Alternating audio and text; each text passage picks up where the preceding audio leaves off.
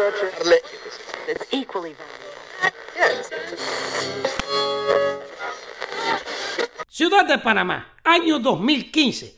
Jimmy está pasando por un mal momento en su vida. Pero todo cambia cuando, por accidente, encuentra un antiguo objeto que origina la búsqueda de un misterioso tesoro que supuestamente permanece escondido en los alrededores de la antigua zona del Canal de Panamá.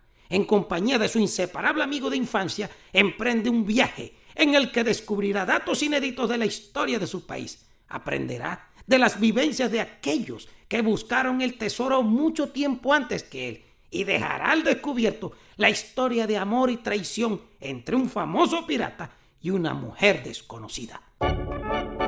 Historias panameñas a la luz de la guaricha por RPC Radio. Lo primero siempre, abriendo espacio a la literatura panameña. La canción del bucanero. Pronto.